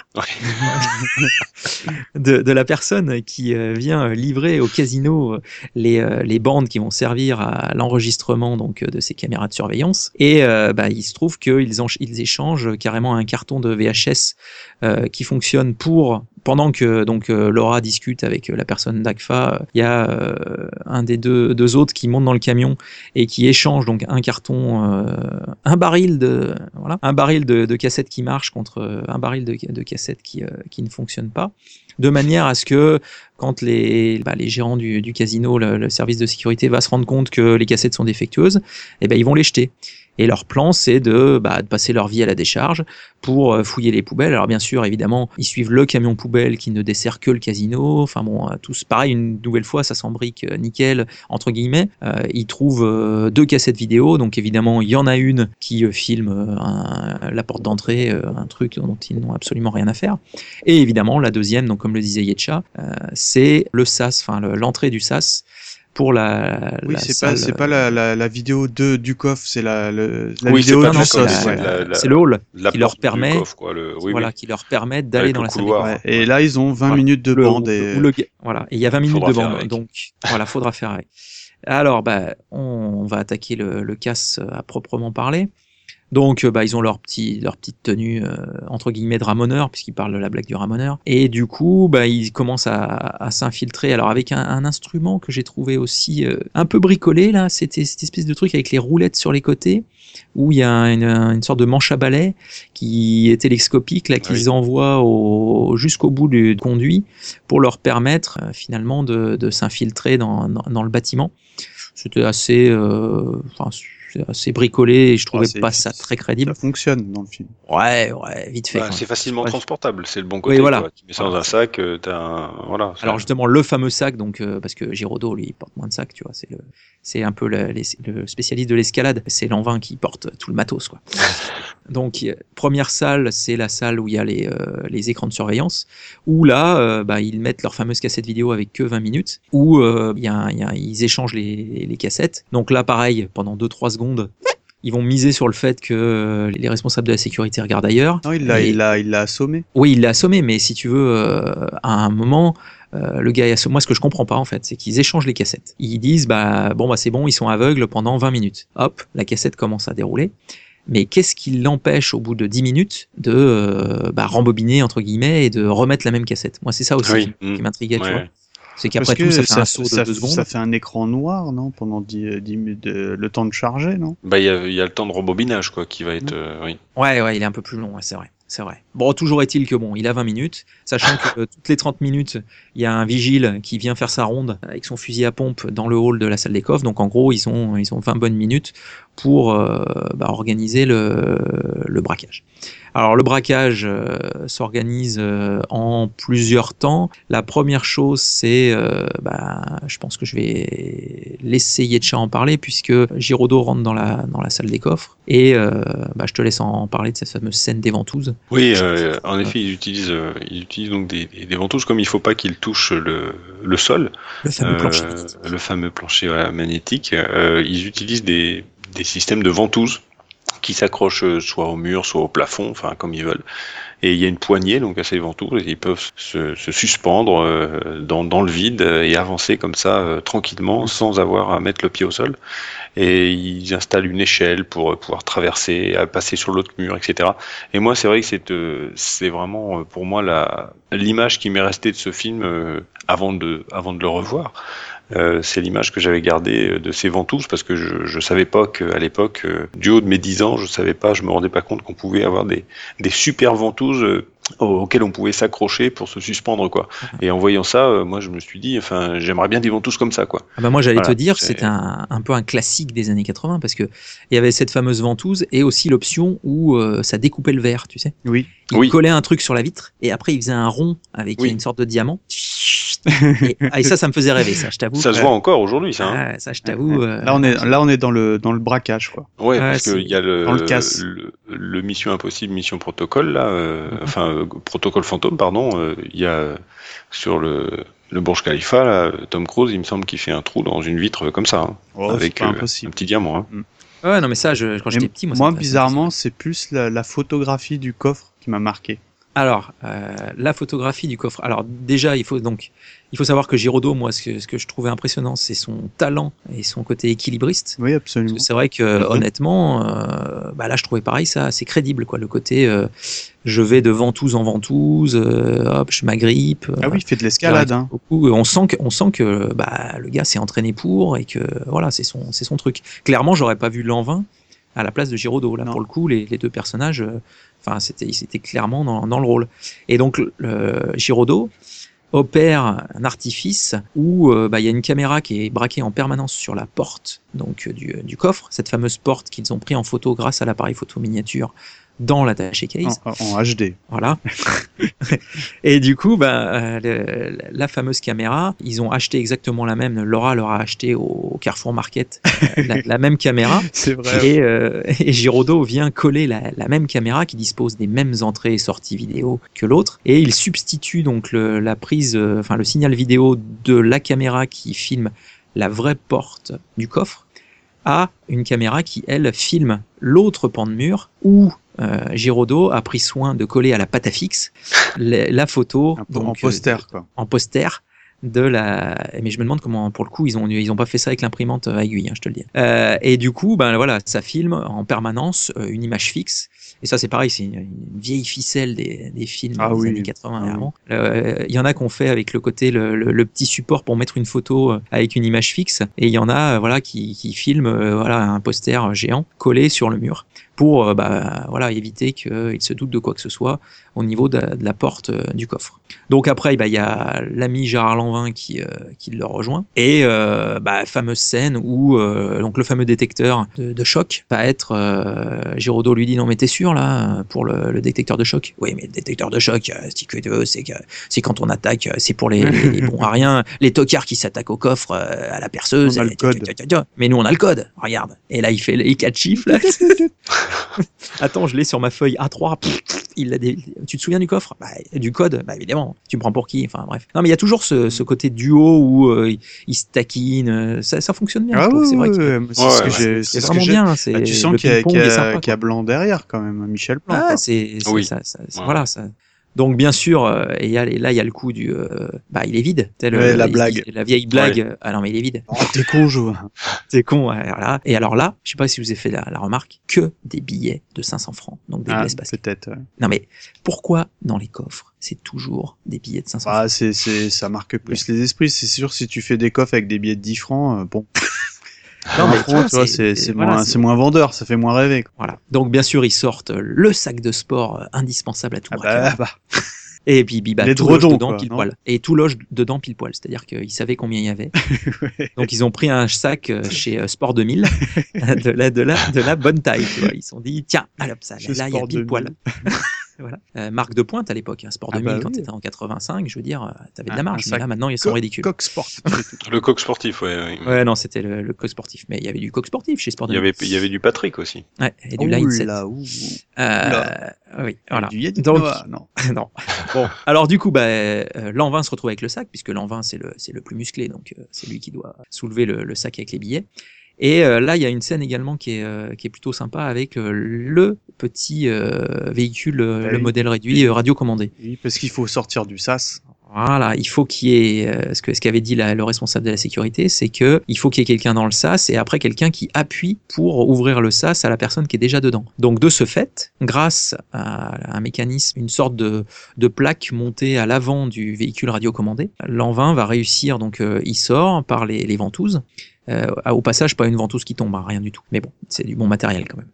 Donc il, sort, il se retrouve dans le sas, et là, grâce à la télécommande, euh, alors je m'attendais à une scène où genre, tu vois, le gros boîtier, comme quand tu veux faire sauter une bombe, tu sais, il sort le boîtier, il déplie l'antenne. Ouais, ouais. non, mais là non, voilà. Et donc il euh, il déclenche le véhicule radiocommandé qui vient appuyer sur le, le bouton pour lui ouvrir la, la porte du sas. Le truc, c'est que, euh, bah, n'ayant que 20 minutes de vidéo, à un moment, bah, il se trouve que la cassette s'arrête. Ah, j'aime bien cette scène. Voilà, et donc euh, le directeur du casino, euh, non, c'est pas le directeur du casino, c'est Mazzetti, qui a forcément tout de suite l'œil sur les, les différents Ouais, écrans. Oui, parce il qu'il a- il a ses écrans. à la seconde. Il a, les- il, a, Ah. il a ses écrans personnels dans, Voilà, dans son Son bureau. son bureau. Quoi. Euh, donc là, il s'en rend compte. Enfin, honnêtement, il s'en rend compte super vite quand même. Ah oui. Ah oui, oui. Dans la Le gars dans la seconde, il est en ah. train de taper un poker, il le voit direct. Hein. Ouais, ouais.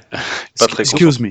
Et donc, euh, euh, voilà, il se rend compte qu'il y, a- il y a- il y a un problème. Hop, puis c'est là où euh, le bah, jouet tombe. la pâte à fixe. Ouais. Enfin, alors, non, ouais, non, deux il dit non, mais tout va bien, regardez le. le Ouais, ça, tout va bien, le, coffre est intact. Là, c'est énorme. Et là, et là, et là, la pâte à fixe intact. est tombée. Là, le coffre, euh, la photo, elle, Et là, le la poster, il tombe. tombe. Ouais. Et là, et là, tu vois la photo du mur. Euh, là, c'est. Alors, franchement, c'est un passage bien. Et alors, voilà, le, le petit truc qui, qui foire, c'est le véhicule radiocommandé qui euh, bah, était en équilibre sur une, une espèce de planche. Euh, bah, à force de venir appuyer sur le bouton. Mm.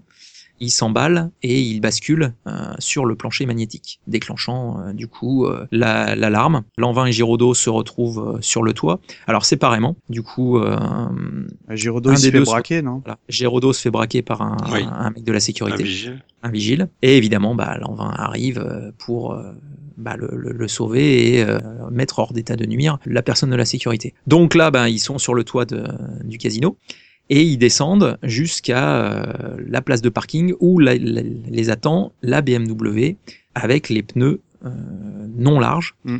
Donc là, il y a une supercherie avec euh, un sac de sport où il y a des billets de banque et un sac de sport où il y a des coupures de journaux. Ça aussi, c'est un Ah classique. bah euh, oui. On l'a aussi dans les ripoux, on l'a dans, dans plein de dans films tout. comme ça. Ouais, on l'a dans dans tout, tout. ouais. Mm. Voilà, donc euh, dans le coffre, euh, il y a un Avec sac. le même euh, poids, le même sac. avec le même poids, la même chose, euh, tout quoi. Mais il y a un problème parce que ça pèse pas forcément la même chose. Enfin bref, faut pas, faut pas y réfléchir dans, dans le film.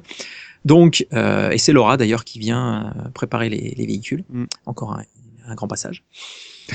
Donc ils, ils montent dans cette fameuse BM, euh, ils prennent le sac euh, avec l'argent. Et euh, bah, ça entame la, la course poursuite puisque après, bah, bien sûr, euh, les, les malfrats arrivent pour prendre leur BMW à pneus larges et euh, bah, course poursuite dans la ville. On arrive à la, la petite ruelle, le passage avec les pneus où les pneus sont trop larges et bien sûr les malfrats se retrouvent coincés. Alors déjà ils sont bien bien amochés Mm. par le choc et ainsi de suite. Donc quoi, faut Et mettre la ceinture, de, la ceinture de sécurité. Hein. Ils se retrouvent coincés, pas moyen d'ouvrir les portières, euh, voilà. Et là surgit euh, De nulle part. Hein. De nulle part. de nulle part. Euh, bah, le- pas- peut-être pas le responsable, mais entre, en tous les cas, un, un dignitaire de- Anglais, d'un gang rival Ouais. qui euh, bah, vient et qui zigouille les, tous les, les, les passagers de, de la BMW qui étaient bloqués donc dans, dans la petite ruelle. Voilà. Donc ça, je trouve- j'avoue que c'est un peu surgi. euh, Enfin, Ouais. ça fait ça fait bizarre de la façon dont, dont Ouais, enfin, amené. ce Moi, qu'il je- ce qu'il faut savoir là, c'est que le film euh, montre en main, il dure 1h30 quoi. Mhm. Donc euh, il y a, il se passe énormément de choses hein, quand même en, en 7h30. Ah Donc oui, euh, oui, on va, à- comme je dis depuis le début de l'émission, on va à l'essentiel. On s'en kikine pas, le mec il arrive de nulle part, bah c'est pas grave, tu vois, c'est- ça- on gagne quelques précieuses minutes. C'est ça. Mais je pense Alors que c'est après, ça, il y aura des, il y a eu des scènes coupées de toute manière, effectivement. Ah, je hein, pense, ouais, ouais. Il, Ah, doit, il doit avoir un director's cut quand même. Hein. en Blu-ray, on ne sait pas, un jour peut-être. Alors, euh, ils sont enfin ils se font assassiner et après ils, ils retournent à la cimenterie. Oui, normal. Parce Voilà. que en fait, ils- je crois qu'ils se, ils sont doublés par le flic qui est donc Kovac, Euh, Voilà, Kovacs, qui, ouais. qui leur ça. dit bah euh, allez, euh, faites pas de laissez, laissez aucun témoin, vous, vous vous justifiez la légitime défense et puis euh, En, en- en fait, voilà, c'est-à-dire que euh, Giraudot doit euh, rendre compte euh, à Kovacs, il l'appelle, il lui dit euh, oui alors euh, je suis avec Carella. En gros, il Ah a le flingue sur la tempe, euh, voilà, et donc du coup là, euh, Kovacs lui dit euh, non non mais pas de témoin effectivement, euh, zigouillez-le, euh, vous on plaidera enfin légitime défense, il vous a menacé, euh, le classique là aussi. hein. Voilà. Ouais, ouais. Et D'ailleurs, encore, encore technologie ici, puisqu'il y a quand même le téléphone dans la voiture. Ah oui, ah oui, et, le- et notamment le passage où il lui dit tiens il y a une cabine pas loin. Il y a une cabine pas loin, exact. énorme. Qu'est-ce que c'est Ah bah oui, c'est le téléphone dans la voiture, qui était aussi euh, l'apanage de- des véhicules euh, haut de gamme dans les années 80. Bah oui, oui. Le téléphone dans la voiture, quoi. C'était les médecins qui avaient, qui avaient ça au début. Oui. Et les professions libérales, ils se baladaient avec leur mallette euh, qui leur servait de téléphone pour mettre dans la voiture. Donc euh, voilà, ils sont dans la cimenterie et là, bah, on le voit un peu venir hein, quand même. On va pas, on va pas dire, mais forcément. euh, alors il y a une scène, un mano à mano encore entre euh, Giraudot et, et Lanvin avec l'histoire du sac avec Mm. l'argent. Et, Lanvin propose à Giraudot de, puisque Giraudot veut que Lanvin restitue l'argent et, du coup euh, parte, mais libre, genre euh, je te vois plus, euh, tu, euh, je dirai rien et tu pars. Sauf que Lanvin lui il dit je pars mais avec l'argent. Et donc euh, Giraudot ne veut pas et il s'ensuit une scène où euh, ils veulent faire une sorte de jeu du foulard où euh, il pose le sac au milieu et c'est le, le premier qui l'attrape qui, qui gagne l'argent. Bon au final cette scène n'aura pas vraiment lieu. En gros Lanvin prend le sac, passe devant Giraudot qui le menace avec son arme.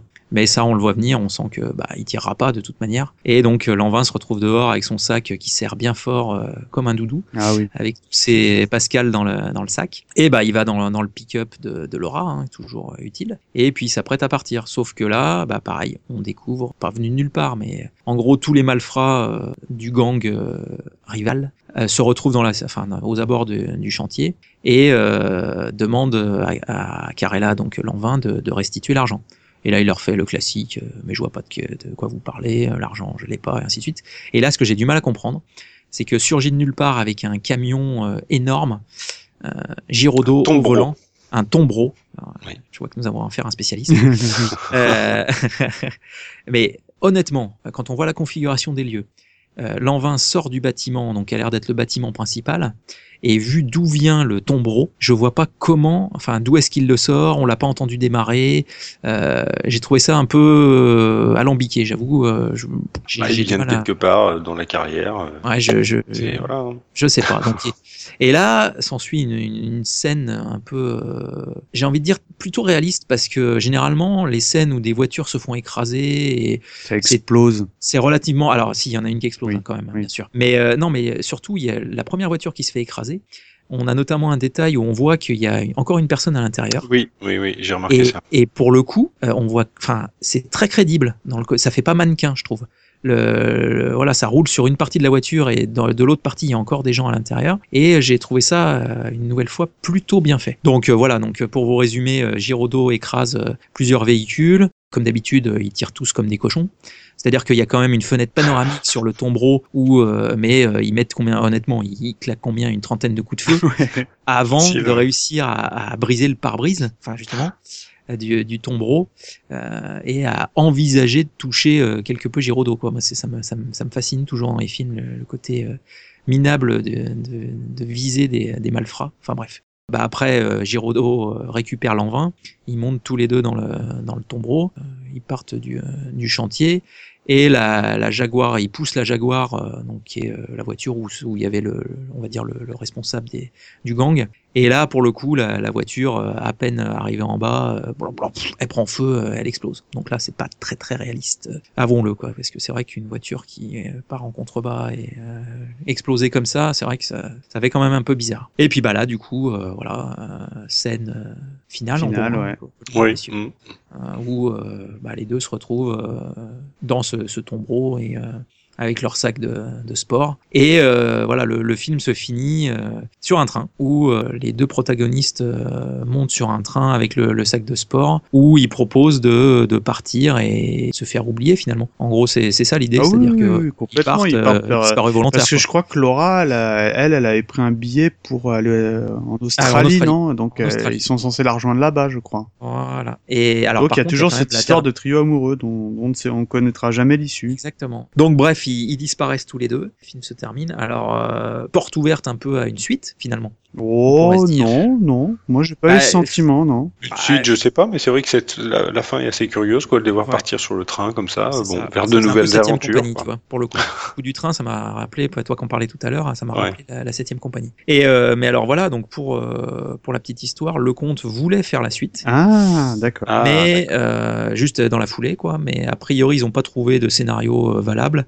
Ils n'ont pas réussi à se mettre d'accord sur euh, qui ferait quoi. Et donc ça a été euh, enterré. D'accord. Mais par contre, euh, le film euh, Une chance sur deux, que vous avez sûrement Ça me dit quelque chose. connaître, avec Belmondo et Delon, qui date de 1998 toujours par euh, le comte. Mmh. Pour lui, c'est, il l'a tourné dans l'optique d'être une sorte de euh, suite aux spécialistes. D'accord, ok. Non, j'ai jamais vu ce film. Euh, très mauvais, très très mauvais. Ah, d'accord. Le comte, le comte dit lui-même euh, qu'il s'est planté. Quoi. C'est... Et puis bah euh, voilà, donc le, le- il y a toujours bah, un personnage féminin qui cette fois-ci est joué par Vanessa Paradis. Ah, D'accord. oui, d'accord. non, ça me dit Voilà. rien du tout. C'est ouais. très, c'est, c'est, c'est très mauvais. Mais c'est vrai que la boucle est bouclée puisque à l'origine du projet des spécialistes, le but était de faire un film euh, style Delon Belmondo qui était un peu les têtes d'affiche de l'époque, mais avec une- un, un ton plus moderne. Voilà. Et du coup après, ben, il va jouer avec Delon Belmondo dans euh, Une chance sur deux. Voilà. Que dire en conclusion sur, sur ce film? Est-ce que c'est un film qui a bien vieilli pour toi, Yacha Pour moi, oui, c'est un film qui a bien vieilli parce que quand même 85, ça lui fait 30 ans. Et moi, je trouve que c'est encore tout à fait regardable. Alors c'est vrai qu'il y a euh, ces passages euh, de technologie euh, qui sont bah, qui sont surannés, quoi. Donc là, vraiment, ils sont ils sont complètement has-been. Mais bon, on, quand on se remet dans le contexte, voilà, ça passe, ça gêne pas tant que ça. Euh, et franchement, non, non, tout, tout roule bien. Je crois que vraiment le, le point fort de ce, de ce film, c'est le rythme, quoi. Dès le début, on est dedans, puis ça avance. euh, Comme disait euh, Mikado tout à l'heure, euh, ça dure 1h30, il se passe plein de choses. Et finalement, on s'ennuie euh, à aucun moment. On avance dans l'histoire, on avance dans l'histoire, et euh, c'est vraiment euh, un, plaisir à regarder encore, encore aujourd'hui. Moi, je trouve que c'est vraiment un très bon film. oui. Je suis assez d'accord. Et toi, Mikado Bah écoute, j'ai rien à ajouter. Je pense que Yetcha a, tout a, a tout dit. hein. Je, Je je le rejoins complètement. Je suis d'accord. Euh, pour la, petite histoire aussi, euh, donc euh, comme on l'a mentionné au, début de ce podcast, le Marche à l'ombre est sorti l'année d'avant, enfin a été tourné, fait, l'année d'avant. Il est sorti au moment du tournage des, des spécialistes et euh, la plupart des personnes du projet des spécialistes étaient aussi impliquées dans euh, Marche à l'ombre. Ce que le comte euh, disait à, à l'époque, c'est que il souhaitait que le Marche à l'ombre marche pour l'ambiance euh, au sein de l'équipe et que l'envin euh, soit pas démotivé et se dise ah zut j'ai fait un film pas terrible. Voilà. Donc euh, ils, ils avaient fait à l'époque 45 000 entrées au premier jour sur Paris ce qui est un très très Ouais, bon chiffre. pas mal, ouais. Mm. voilà. Paradoxalement le compte s'est trouvé assez effondré suite à cette annonce puisqu'en même temps il était content que Blanc ait réussi son film mais il se disait que du coup son film Les spécialistes allait être minable et qu'il pourrait jamais faire mieux Et euh, avec le recul et au final l'année suivante quand il sortira, ils feront 65 000 au premier jour sur Paris, ce qui est encore mieux que Ouais. euh, Marche à Au final, je crois qu'ils ont fait 5 millions 3 euh, d'entrées. Oui, c'est ce que j'ai vu, ouais. 5 Ah oui, millions oui, trois c'est un, ouais. c'est, c'est un gros Ah oui, succès. c'est hein. un gros Et succès. 6 millions, euh, et 6 millions pour Marche à Londres, du coup un peu plus. ouais, c'est Voilà, un gros- succès des années Mhm. 80. euh. Alors Ouais, gros, ouais. gros, su- gros succès en salle, mais succès critique euh, ah, il moyen. il s'est fait, il s'était fait, Moyen, il s'était moyen, fait moyen, descendre moyen. hein, par la presse. hein. Ah, c'est Ah, c'est quand même populaire, hein, comme film. Puis si tu creuses un peu, euh, Ouais. je veux dire, c'est, il y a plein de ficelles, hein, on va pas se mentir. Mais moi, je trouve que, encore une fois, ça, ça fonctionne très très bien et c'est un film que je recommande avec grand grand plaisir. Quoi. Je suis, je suis, je suis d'accord. Je pense qu'on a peu, enfin, on a, on a bien creusé, hein, messieurs, Mm. je trouve, à ce film. Euh, donc, la bande son, enfin, la, la, la bande originale est d'Éric de Marsan. Les Pas inoubliable, non, pas inoubliable, hein, on, va, on va pas se mentir. Il y a pas de Blu-ray. Voilà, il y a pas de, il y a, il y a un DVD qui existe, Mm. effectivement, avec euh, sorti en 2009 de mémoire. Je pense que messieurs, euh, je sais pas ce que vous en pensez, mais je pense qu'on a bien, on a bien fait le Ah tour de, de la situation. Oui. Hum, hum. On peut dire que les auditeurs seront des spécialistes, eux aussi. Alors, euh, juste quand même pour dire, ne pas confondre, puisque le film est sorti aux États-Unis, s'appelait The Specialists. Rien à voir avec The Specialist, qui est l'expert, un film De Stallone, avec Stallone. avec Stallone Ah oui. et Sharon Stone. Ah, oui, je l'ai vu celui-là. C'était pas Je tenais terrible. à le dire. C'était pas terrible. C'était vraiment pas terrible. Euh, bon, bah messieurs, merci beaucoup de, de m'avoir euh, rejoint pour euh, balayer ces spécialistes. Ça fait un peu cuisiniste quand même quand j'y réfléchis. Bref, euh, avec les Quincy Schmidt, spécialistes. voilà. Euh, merci à toutes et à tous de nous avoir écoutés. Merci messieurs, merci Mikado, merci Yetcha. Et puis bah Merci à vous. voilà, n'hésitez pas à nous faire vos retours sur Twitter, sur Facebook euh, ou sur notre site 80slepodcast.fr. Et puis on vous dit à très vite pour un autre cadeau bonus ou un autre épisode d'Aitis le podcast. Puis on va se quitter sur le retour de Gérard Lambert, donc chanson de Renault euh, à propos euh, notamment de Gérard Lanvin. Allez, ciao ciao, salut Ciao. Salut. Pas de problème, la banlieue peut s'endormir tranquille. Il se passera pas grand chose dans ces ruelles noires. Ce soir, le fils maudit des grandes cités dortoirs est parti pour Paname dans sa Sim Camille. Il va y avoir du sang sur les murs de la ville. Alors cessez de rire, charmante Elvire. Y a un espèce de chien, un vieux loup solitaire, qui se dirige vers Paris. Son nom, Gérard Lambert. Lambert, c'est un héros, alors il peut pas mourir. Avec lui, c'est le retour de la grande aventure. Celle qui fait hurler, celle qui fait frémir. Dans la nuit, dans le vent et dans la froidure.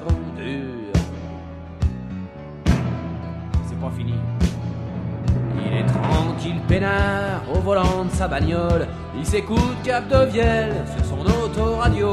Musicalement, il adore, euh, surtout les paroles.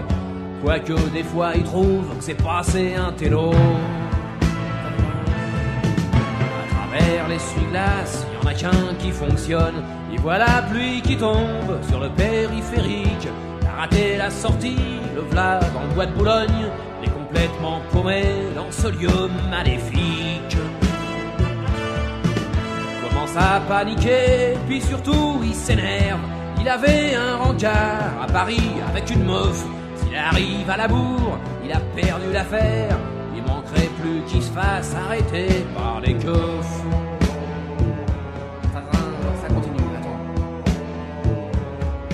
Ça fait maintenant une plombe se perd dans la nuit. Voilà le brouillard qui tombe, c'est normal, c'est l'hiver. Pour l'ambiance de la chanson, faut des intempéries. Faut un climat sordide, comme dans les films de guerre. Dans la lueur des phares, tout à coup, soudainement, voit passer une silhouette sur le bord de la route. Enfin, un être humain, se dit-il en lui-même. Je vais demander mon chemin à cette âme en déroute. Relsa Sim Camille auprès d'un arbre en bois et à pied dans la nuit, sous la pluie qui ne cesse, s'enfonce dans la forêt poursuivant la gonzesse, car c'en est une, c'est sûr, son instinct ne trompe pas. Peur. Elle est jeune, elle est belle, toute vêtue de rouge, les cheveux ruisselants sur son visage d'ange. Bon sang, se dit Lambert, le petit chaperon rouge. Un loup solitaire, qu'est-ce que je fais? Je me la mange. Il imagine déjà dans le panier de la donzelle le petit pot de beurre pour grand-mère et la galette. Manque de bol, elle avait dans son panier de dentelle deux pauvres petites madeleines et une demi-baguette. Non, si, si. Ok, tu viens chérie, pour toi ça sera 10 sacs. À ces mots, le Lambert flaira un peu l'arnaque. Il éclate à la tête de cette créature et s'enfuit dans la nuit vers d'autres aventures. C'est fini la chanson.